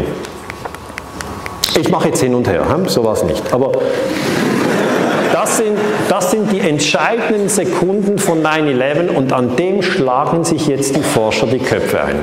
Weil das war entweder Sprengung oder Feuer. Es gibt nur diese zwei Möglichkeiten. Und wenn man lange darüber nachdenkt, wird es immer anstrengender. Ich habe noch einen zweiten Baustatiker gefragt und habe mir auch gesagt, gesprengt. Er hat gesagt, hier gibt es über 80 senkrechte Stahlsäulen und damit die Symmetrie des Gebäudes so runterkommt, müssen die gleichzeitig weg. Die andere Geschichte ist, dass Larry Silverstein, der Besitzer des Gebäudes, selber gesagt hat, we had to pull it. I remember getting a call from the fire department, uh, uh, department commander telling me that they were not sure they were going to be able to contain the fire. And I said, we've had such terrible loss of life, maybe the smartest thing is to pull it. And they made that decision to pull and we watched the building collapse. Sagt er über WTC 7. Jetzt, to pull it heißt übersetzt, es zu sprengen. Silverstein hat dann später gesagt, nein, to pull the fireman out, hat er eigentlich gemeint. Und äh, am besten Sie rufen ihn an und klären das mit ihm persönlich. Die Sache ist die, jeder ist bei 9-11 herausgefordert, selber zu denken. Die zweite Geschichte, entweder es ist Sprengung oder es ist Feuer. Es gab ein Feuer in diesem Gebäude.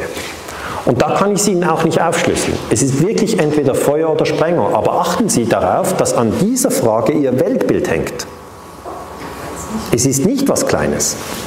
Was war denn in dem Gebäude drin? Kommen wir dazu. Die Federal Emergency Management Agency hat im 2002 einen Bericht veröffentlicht, wo sie gesagt hat, es gab Feuer in dem Gebäude, aber sie können sich nicht erklären, wie diese Feuer das Gebäude zum Einsturz gebracht haben. Das heißt, sie sagen, the specifics of the fires in World Trade Center 7 and how they caused the building to collapse remain unknown. Das heißt, muss man noch klären. Das ist dieser Bericht, WTC 7. Und das Interessante, und das ist Ihre Frage, hier sind dann die, die Mieter von diesem WTC 7 aufgeführt. Da ist der Geheimdienst CIA drin, es ähm, sind verschiedene ähm, Regierungsabteilungen drin, US Secret Services drin. Das heißt, es ist nicht einfach ein normales Gebäude, Frau Müller mit Katze Trudi, sondern es ist ein Hochsicherheitsgebäude und diejenigen, die an der offiziellen Geschichte zweifeln, sagen, ja, vielleicht wurde WTC 7 genutzt als Kommandozentrum, vielleicht war das gar nicht Tora Bora in Afghanistan. Aber das ist Spekulation, das wissen wir nicht. Wir müssen einfach hingehen, WTC 7 anschauen und fragen, warum ist das zusammengestürzt. 2008 kam dann die Untersuchung vom NIST, das ist das National Institute for Standards and Technology, und die haben gesagt, das Feuer hat das Gebäude zum Einsturz gebracht. Es wurde nicht gesprengt. Okay? Aber dazu müssen wir wissen, das NIST ist eine Abteilung der Regierung. Und wenn die gesagt hat, hätten, es wurde gesprengt, hätten sie es auch der Regierung dann erklären müssen. Und dann kommt man in ein, ein Labyrinth von Fragen. Ja? Feuer, Sprengung, Feuer, Sprengung. Ich möchte Sie darin entlassen. Ja? Feuer, Sprengung, Feuer, Sprengung. Denken Sie darüber nach. Das ist das Gebäude mit den Stahlsäulen. Die Säule 79, es sind insgesamt 81 senkrechte Stahlsäulen. Gemäß NIST wurde die Säule 79 destabilisiert durch ein Feuer und das hat zum symmetrischen freien Fall des Gebäudes geführt.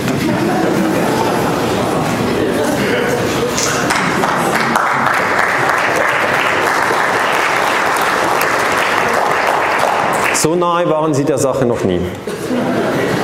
Aber da müssen sie alleine durch. Okay, da müssen sie alleine durch.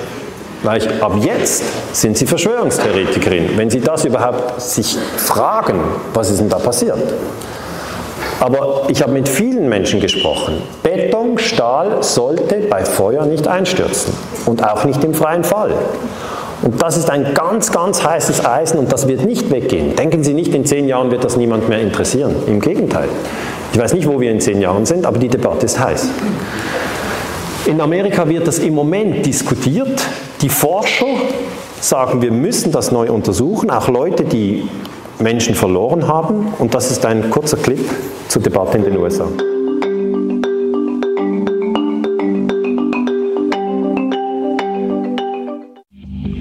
World Trade Center 7 collapsed because of fires fueled by office furnishings. It did not collapse from explosives or from fuel oil fires. High rise buildings simply do not collapse due to fire. There has never been until 9 11 an experience where a high rise building that was steel frame completely collapsed. There have been fires burned longer in similar structures without any collapse. In this test, done by British Steel in 1995, a large amount of typical office furniture was burned to see what would happen to the heavy steel beams that supported the ceiling. It's not that it melts in a fire. In fact, uh, the fires, normal fires, are not hot enough to melt steel. Even if you were, for example, to uh, use an unusual uh, fuel like um, kerosene, you cannot achieve temperatures hot enough to melt steel. But what happens is it starts to lose its strength. And as it loses its strength, uh, it starts to sag. This was the largest test of its kind ever conducted. It showed how unprotected steel can be distorted even by a normal office fire. But as is typical in steel buildings, the structural beams only slowly and progressively warped and sagged. There was no chance of a sudden collapse. In my previous career as a firefighter, um, normally you'd never be afraid to go into a type 1 building because they're not combustible and you would just charge at it and put the fire out. Never in my training were we ever taught that these type of buildings could just collapse in on themselves. There's definitely much more going on than just fire. The World Trade Center 7 building reminds me of the Meridian Bank building in, in some ways in Philadelphia. The Meridian Bank building is a 38 story skyscraper that burned for 18 hours in 1991, suffered extensive damage from the fire, but did not collapse. NIST tells us that this collapse mechanism, starting with thermal expansion, that worked its way upward and outward through the building in a matter of seconds, there's not enough time for the building to collapse the way that NIST tells us it collapsed. NIST claims the fires were very large, very hot, and long lasting, when in reality, observation, which has been research by many people shows these fires did, were, did not last very long. They were not in the locations where NIST claims they were at given times. I'm a fellow of the American Institute of Architects.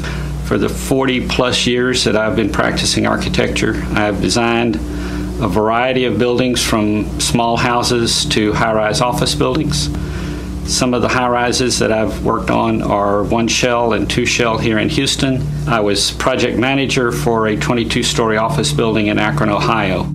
Later in the day, when uh, World Trade Center 7 collapsed, they had already showed us pictures of a few fires in that building, and I mean, they weren't even raging. And how could that cause a building to collapse as if it were imploded? Couldn't happen. Das sind diese Architects and Engineers for 9-11 Truth. Es, es ist sehr interessant, dass es in den USA jetzt ähm, eine große Anzahl von äh, Architekten gibt und Ingenieuren. Es sind 1500, die haben sich zusammengeschlossen und die sind der Meinung, dieses Feuer bei WTC 7 hat das Gebäude nicht zum Einsturz gebracht, es muss eine Sprengung gewesen sein.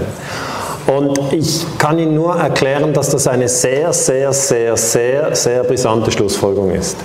Wenn es wirklich, und da halte ich mich zurück, aber ich bin ja einfach ein Schweizer Historiker, wenn es wirklich so ist, dass, ein, dass eine Sprengung vorliegt bei WTC 7 am 9-11, dann müssen wir nochmal über die Bücher. Das wird auch in Japan äh, diskutiert, vielleicht sind Sie hin und wieder auf dem Internet und waren auf dieser Seite. Ähm, das ist ein, ein, ein, japanischer Parlamentarier und der hat äh, im 2008 äh, sozusagen den Einsturz von WTC 7 im Parlament diskutiert. Das heißt, diese Debatte geht nicht weg, weil Japan hat kein Öl und kein Gas. Gar keins. Und die wollen jetzt wissen, ob die Amerikaner sich das Öl und das Gas sichern unter dem Vorwand der Terrorismusbekämpfung. Ähm, das ist dann die Diskussion. Sie zeigen den Einsturz von WTC 7. Alle sind überrascht, weil sie es noch nie gehört haben, oder sie sind nicht überrascht, weil sie schon gehört haben. Aber diese Debatte wird immer weitergehen. Im Moment ist das in Kanada. Äh, da hat eine Parlamentarierin, Elizabeth May von der Grünen Partei, hat jetzt im Oktober 2014 äh, die kanadische Regierung aufgefordert, dass 9-11 nochmal neu untersucht werden müsse. Sie hat nicht eine Petition selber geschrieben, sondern das sind die Bürger, die ihr die Petition gegeben haben. Und sie hat einfach gesagt, ich bin zwar mit der Petition nicht einverstanden, aber weil Kanada doch NATO-Mitglied ist und wir sind im Afghanistan-Krieg, wir sind in verschiedene Dinge verwickelt, 9-11 hat auch Kanada verändert, muss es hier eine äh, neue Debatte geben. Das heißt, diese WTC-7-Frage meiner Meinung nach wird nicht weggehen. Aber die Frage ist natürlich, und jetzt muss ich ein bisschen schneller machen, warum haben die Medien darüber nicht ausführlicher berichtet? Ja? Ich habe dann gedacht, ja gut, ich gehe mal die verschiedenen TV-Stationen durch und es ist einfach nirgends gekommen, außer bei BBC World. Und da habe ich mich gefreut und gedacht, ja, BBC World hat darüber berichtet, Jane Stanley ist die Journalistin, aber die haben zu früh berichtet. Ja, ist so. Die haben um 5 Uhr berichtet und das Gebäude fiel um 20 nach 5. Und das ist auch nicht gut, weil wir Historiker sind sehr konservativ. Wir haben eine Regel, die heißt, zuerst das Ereignis, äh, dann der Bericht. Ja,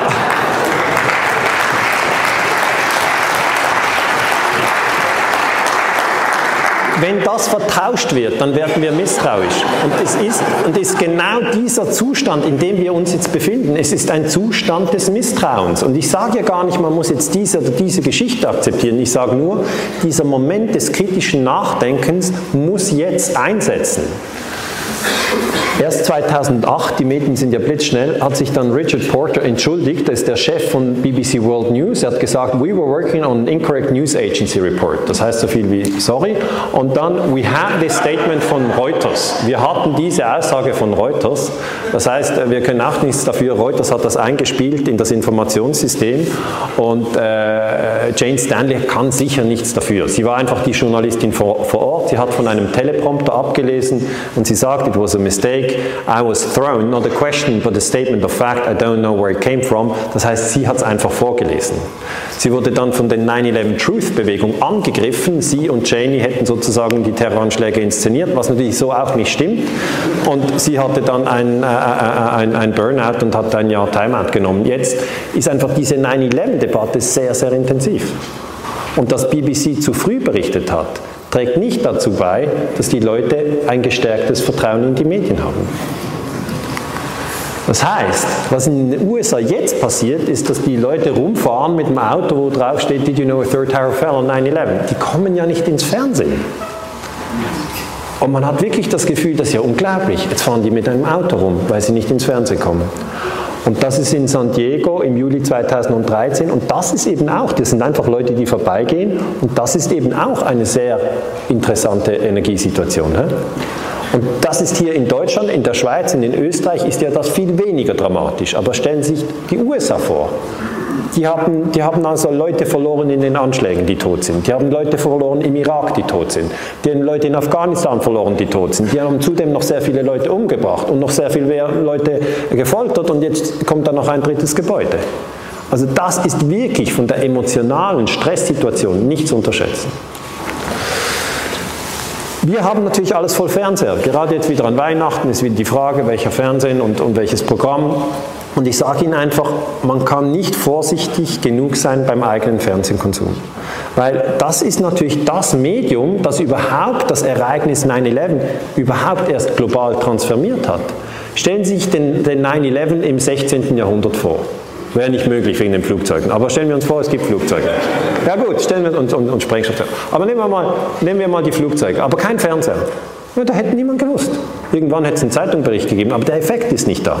Sie brauchen das live. Dann ist der Effekt da. Und die Leute sagen jetzt, jetzt kommt es natürlich, da, jetzt gibt es eine Diskussion. Ja, stellen Sie sich mal vor, das gibt jetzt die, wir sind in der Medienrevolution. Stellen Sie sich mal vor, an einem Abend, man schaut die, die Abendnachrichten und dann sagt der eine zum anderen, du, das, das stimmt doch gar nicht, was da berichtet wird über die Ukraine oder über 9-11 oder überhaupt auch Irak, Massenvernichtungswaffen.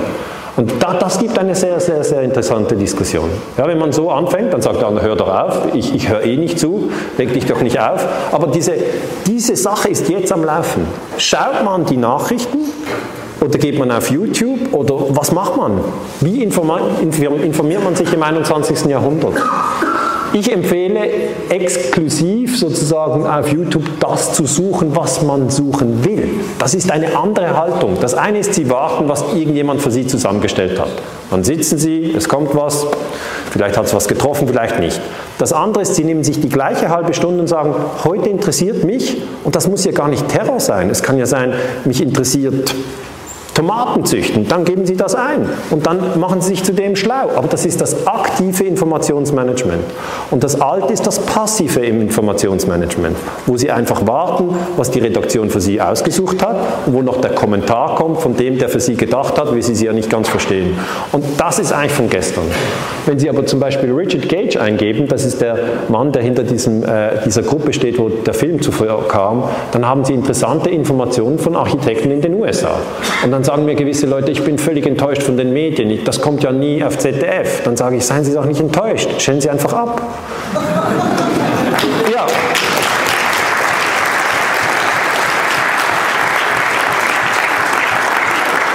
Das ist doch immer der Punkt. Man hat immer das Gefühl, die anderen sind zuständig. Nein, man ist selber zuständig. Jeder ist für seine Informationsstruktur selber zuständig. Und wenn die Informationsstruktur dämlich ist, dann ist auch ähm, derjenige, der die Konsumstruktur so genießt, auch irgendwie. Also, was, mich was ich interessant finde, ich habe ein YouTube-Video gegeben und das hat 200.000 Views. Wenn ich mit den Studenten arbeite, habe ich 30 Studenten. Und das zeigt für mich ganz klar, die Bücher verkaufen sich so 10.000 Mal. Aber ich sage einfach, was im Moment läuft, ist eine Medienrevolution. Ja? Eine völlige Revolution. Und Sie müssen nicht sagen, ich hoffe, das ändert sich irgendwann. Es ändert sich jetzt. So, kommen wir noch zur Wissenschaft. Die Medien hätten wir. Bei der Wissenschaft ist es schwierig, weil da ist es so, dass sie sofort als Verschwörungstheoretiker angegriffen werden, wenn sie außerhalb vom Mainstream sich bewegen. Ich möchte Ihnen das kurz erklären, wie das läuft. Ich habe im September 2001 meinen Doktortitel erworben mit einer Arbeit zu NATO-Geheimarmeen und inszenierter Terror. Das war für mich wie Fügung. Ja. Ich habe zu Terrorismus geforscht und zum Kalten Krieg, wie man an Terroranschläge inszeniert hat, in Italien und den Kommunisten in die Schuhe geschoben hat, um die zu diskreditieren. Gut, lange Geschichte.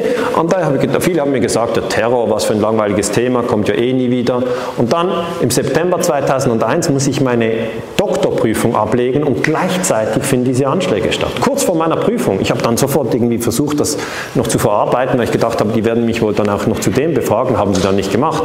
Aber ähm, ich habe damals ein Eid abgelegt, empfange ich die wissenschaftliche Erforschung der Wahrheit immer als eine ernste und notwendige Aufgabe zu betrachten. Und dieses Ziel, so viel in meinen Kräften steht, zu fördern und bei jeder wissenschaftlichen Tätigkeit stets verantwortungsvoll, gewissenhaft und unparteiisch zu handeln. Und das habe ich mir zu Herzen genommen. Das heißt, ich habe seither schon 13 Jahre 9-11 untersucht und Sie können sich nicht vorstellen, wie sich dann die Wissenschaft sozusagen zum Teil dagegen gestellt hat. Das ist das Überraschende. Also das war für mich das Überraschende. Es, es, ging dann so los, dass ich an der Uni Basel gearbeitet habe, habe dort unterrichtet, die Studenten, ähm, und habe dann, als der 9-11 Commission Report rauskam, habe ich gesagt, da fehlt ja ein Gebäude. Die Studenten fanden das super spannend. Ja, wenn sie 20 sind, sind sie offen. Ja, ob es Bin Laden oder Cheney war, da sind sie gar noch nicht so festgelegt. Aber bei den, bei den anderen, ja, bei den 50-, 60-Jährigen, die ganz fix mit ihrem Weltbild sagen, kann ja nicht sein, ist unmöglich. Das, was sie hier erforschen, ist ein Tabubruch. Dann habe ich bei der ETH gearbeitet und habe einen Vortrag gehalten zum Jahrestag, wann war das schon wieder? 2005. Terror, Lug und Trug äh, war dann die Zusammenfassung auf ETH Live, das war 2005, vierter Jahrestag. Und dann ging es los. Congratulations. Einer fand das super, dass die ETH das untersucht. I just want to congratulate Mr. Ganser and his team for their in, in initiative and thorough study which contrasts pleasantly with mainstream journalism. Und die andere hat gesagt, this is a most ignorant and manipulative fabrication of information. Switzerland should be ashamed of its scholars producing such false claims. Und dann ging es los. An der ETH hat es fast die Decke gesprengt, weil dann haben alle angerufen und gesagt, was untersuchst du denn? Das wusste ja die, die anderen vorher gar nicht. Aber wenn das über die Medien geht, dann hat ein Forscher sofort Angst um zwei Dinge. A, sein Gehalt, B, seinen Ruf. Es geht nur um die zwei Dinge. Sie haben vielleicht die Illusion, an der Universität ging es in erster Linie um Wahrheit. Das kann sein, wenn sich das mit Gehalt und Ruf äh, verbinden lässt. es ist so.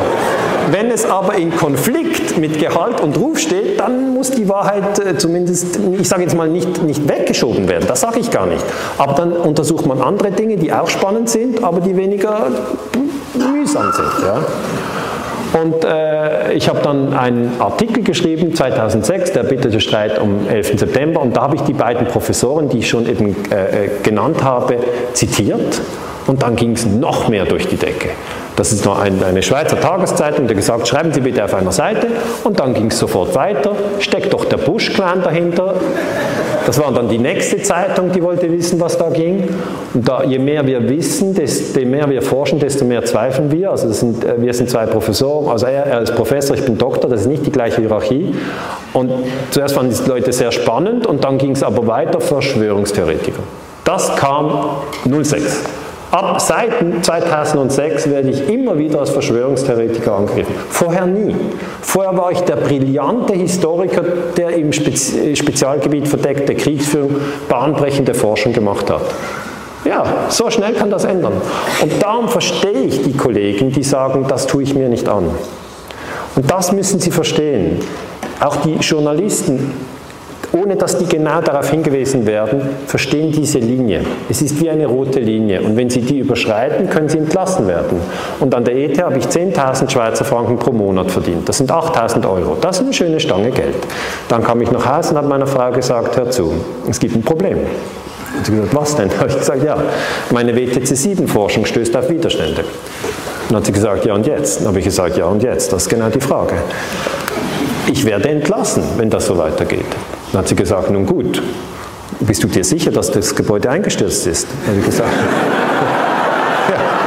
ja. ja, die Frauen, ja, immer präzise, ja. Okay. Habe ich gesagt, ja, da bin ich mir sicher. Dann hat sie gesagt, kannst du dir vorstellen, dass es gesprengt wurde oder glaubst du, es war das Feuer? Da habe ich gesagt, ich kann mir vorstellen, dass es gesprengt wurde, ich kann es aber nicht beweisen. Dann hat sie gesagt, nun gut, also dann, dann wäre es doch falsch, wenn du dich jetzt verbiegst.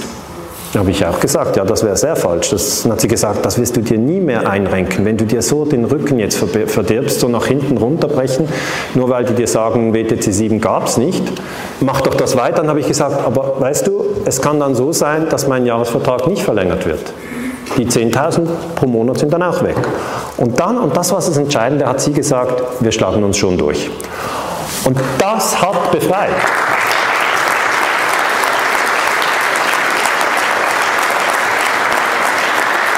Dann ging es weiter. Verschwörungstheoretiker, Amerikaner wehren sich.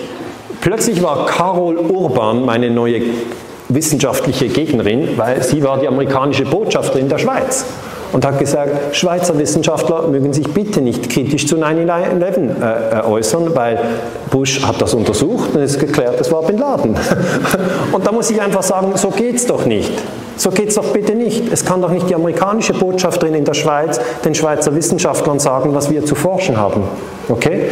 Es ist ein Imperium, aber das Imperium möge sich dort zurückhalten, wo ein paar Forscher ein paar Fragen haben. Und diese Sache muss weitergehen. Ja, das muss weitergehen. Ich habe dann einen Vortrag gehalten an der Universität Basel zum 10. Jahrestag. Äh, und der ist auf dem Internet, also wer noch mehr 9-11 braucht, findet es dort, YouTube. Das ist eben, das ist nicht ZDF, aber man kann es eintippen und dann kommt es. Und, und dann hat der Rektor der Universität mir einen Brief geschrieben. Er hat gesagt, das schädigt den Ruf der Universität Basel. Er möchte nicht, dass ich 9-11 weiter untersuche. Dann habe ich gedacht, nein, nicht auch noch die Uni Basel. Ist schon die ETH Zürich zusammengeklappt. Dann, ich, der, der, Vertrag wurde nicht verlängert, ich musste wechseln nach Basel. In Basel konnte ich arbeiten, weil die wussten gar nicht, was ich untersuche. und, und dann... Äh, und dann habe ich mir gedacht, gut, dann gründe ich mein eigenes Institut. Und jetzt habe ich ein eigenes Institut. Und das ist,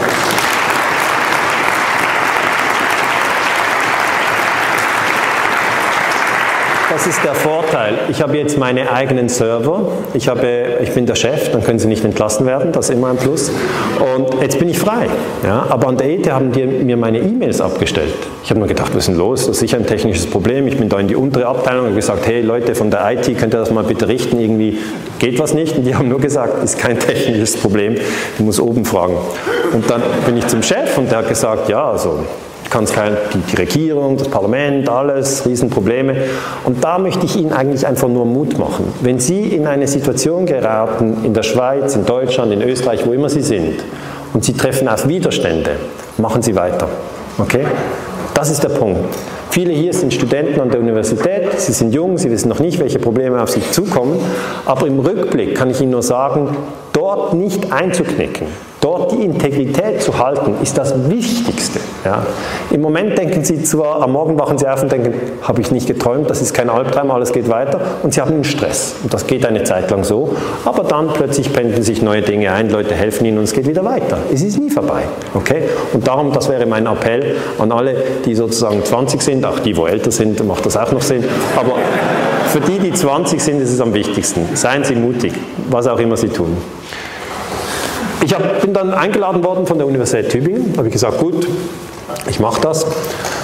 Ähm, aber dann hat sofort jemand geschrieben, mit einem gewissen Entsetzen, ein Professor an der Universität Tübingen, den ich nicht nenne, ich weiß auch nicht, ob er heute hier ist, aber ich kann noch fragen, mit einem gewissen Entsetzen haben wir festgestellt, dass Sie, das war eine E-Mail an Herrn Professor Rothfuß, der diese Vorlesungsreihe macht, mit einem gewissen Entsetzen haben wir festgestellt, dass Sie sowohl den russischen Botschafter Grinin, der war vor einer Woche hier, als auch den Schweizer Verschwörungstheoretiker Daniele Ganser im Rahmen ihrer Ringvorlesung ein Forum bieten, damit die beiden ihre propagandistischen Vorstellungen und kruden Ideen in Tübingen öffentlich kundtun können. Beide Einladungen halten wir für außerordentlich bedenklich. Sie können dem Ruf unserer Universität schaden. Und wissen Sie, ich bin ja nicht, ich bin ja nicht kleinlich. Okay? Aber es hat mich schon verletzt. Ich habe gedacht, meine Güte, jetzt werde ich eingeladen und dann gleichzeitig schreibt ein anderer, das sind Verschwörungstheoretiker. Und was es dann wirklich braucht, ist jemand mit einem breiten Rücken. Und Herr Professor Rotfuß ist jemand mit einem breiten Rücken.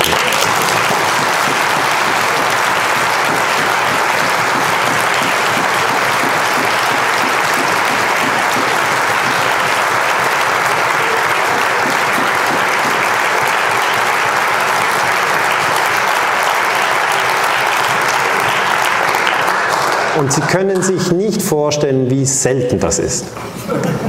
Unglaublich. Also einer aus 100 ist eine optimistische Zahl. Weil die meisten hätten ab diesem Zeitpunkt gesagt, Herr Ganser, wir machen was anderes. Bleiben Sie in der Schweiz. Äh, die Medienstelle der Uni Tübingen hat mich angeschrieben, ich möge bitte das Logo von meiner Webseite entfernen, wo ich angekündigt habe, dass ich einen Vortrag halte. Und da möchte ich Ihnen erklären, die Sache ist nicht vorbei, sondern wir sind erst mittendrin. Und es geht da gar nicht darum, dass Sie jetzt glauben, es war so oder so oder so bei 9-11. Es geht nicht darum. Es geht darum, dass die wissenschaftliche Forschung im Moment unter massivem Druck steht, weil alle Angst um ihren Ruf haben und Angst um ihr Geld. Und es braucht, dass zwei sich treffen, die diesen, diese Angst nicht so ausgeprägt haben, dass überhaupt so etwas möglich ist wie dieses hier. Und das können sich viele nicht vorstellen. Weil man fragt sich natürlich, sind die alle doof und bescheuert, die Historiker, dass die nie über 9-11 und, und WTC 7 forschen? Was ist denn mit den Strafrechtskollegen, internationales Völkerrecht? Was ist mit den Kollegen, die Politologie machen, Soziologie? Also irgendjemand muss das doch mitgeschnitten haben. Dann sage ich Ihnen, die sind nicht doof. Die haben nur ein feines Gespür für was geht und was nicht geht. Was jetzt läuft, ist Wikipedia. In Wikipedia werde ich als Verschwörungstheoretiker angegriffen und Wikipedia ist seit 2001 am Laufen. Ja, also es ist genau gleich alt wie 9-11. Und viele Leute hoffen, dass das eine freie Plattform ist, aber wir versuchen das immer wieder zu korrigieren. Äh, äh, was Ganzer greift Verschwörungstheorien zum 11. September auf. Und wir versuchen hier zu schreiben, Ganzer diskutiert die, die Anschläge vom 11. September kritisch. Und das kann man ja immer wieder reinschreiben, aber die anderen, wer auch immer sie sind, schreiben das immer wieder um. Also wenn jemand Zeit hat, in Wikipedia reinzuschreiben, schreiben Sie es auch immer wieder um, weil das ist jetzt das Spiel. Okay? Das ist das Spiel. Okay? Sie müssen mir keine E-Mail schreiben, Sie können direkt in Wikipedia reinschreiben, weil das ist jetzt das Spiel. Wir werden sehen, wer gewinnt. Also wir schreiben natürlich immer wieder rein, aber wir müssen ja auch noch forschen, haben nicht immer diese Zeit. Und die anderen, die sich einloggen, die loggen sich anonym ein. Okay? Wir wissen nicht, wer das ist. Und die haben einen Kürzel. Und das ist nicht ganz fair. Ich stehe mit Name, Familie, Kinder, alles da und die anderen sind anonym. Also bitte, kommt mal aus dem Unterholz raus. So, wir sind jetzt diese Punkte durch. Wir kommen zum Fazit. Die Frage ist ja, wo sind wir 2050? Was wollen wir für eine Welt für Kinder und Enkel? Meine Kinder, die sind jetzt sechs und acht und ich möchte auf keinen Fall ihnen eine Welt überlassen, wo wir Ressourcenkriege führen, uns gegenseitig anlügen und in einer endlosen Gewaltspirale zwischen Christen und Muslimen die Extremisten der Seiten die Macht übernommen haben. Das will ich nicht. Okay? Darum setze ich mich für Friedensforschung ein. Und das wird von jedem, der sich für Friedensforschung einsetzt, ein gewisses ja, der, der, bekommt sein Fett ab. Ich sage Ihnen mal was. Das ist so. Sie können nicht Friedensforschung machen und denken, alle loben Sie. Irgendwelche Leute werden Ihnen sagen, you shouldn't say that, sir. Und ich habe mich dann an Sophie Scholl äh, orientiert, weil das immer ein guter Referenzpunkt ist, wenn man gar nicht mehr weiß, was oben und unten ist. Die hat mal gesagt, wenn ich auch nicht viel von Politik verstehe und auch nicht den Ehrgeiz habe, es zu tun, so habe ich doch ein bisschen ein Gefühl, was Recht und Unrecht ist. Und ich könnte heulen, wie gemein die Menschen auch in der großen Politik sind, wie sie ihren Bruder verraten um eines Vorteils willen, wir haben all unsere Maßstäbe in uns selbst, nur, wenn sie, nur werden sie zu wenig gesucht. Vielleicht auch, weil es die härtesten Maßstäbe sind. Ich glaube, sie hat völlig recht. In einem drinnen hat man diese Maßstäbe, aber sie sind sehr, sehr anstrengend.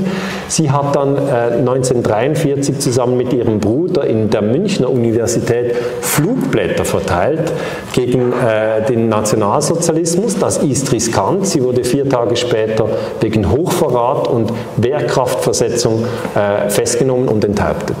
In diesen Zuständen sind wir heute nicht. Ich werde nicht enthauptet. Ich werde einfach Verschwörungstheoretiker geschimpft. Mit dem will ich nicht leben. Ne? Ich bin kein Verschwörungstheoretiker, ich bin ein Friedensforscher, Historiker.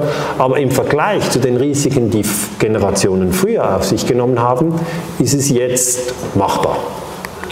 So, bei der Energie ist es klar, ich bin für diese Energiewende, dezentral erneuerbare Produktion. Ich habe äh, Photovoltaik auf einem Haus, will jetzt noch Elektrofahrzeuge, Öl und Gas habe ich nicht mehr. Äh, und äh, das ist eben die alte Welt mit diesen 90 Millionen Fass Öl, die wir täglich brauchen. Und bei den Medien, diese Spiegel, ZDF und so, das habe ich persönlich verlassen. Ich gehe da ganz spezifisch auf Folgeleuten, die ich interessant finde, lerne von denen viel mehr. Und ich denke, das wird den Menschen im 21. Jahrhundert charakterisieren. Wie hat er seine Energiestruktur, wie hat er seine Medienstruktur und da wünsche ich Ihnen einfach viel Vergnügen. Ähm, die Wissenschaft rufe ich auf, dass sie mutig ist, dass sie den Raum für eine offene 9-11-Debatte schafft. Er existiert noch nicht, aber ich hoffe, dass das in Zukunft möglich sein wird. Äh, mit dem äh, habe ich geschlossen und danke für Ihre Aufmerksamkeit.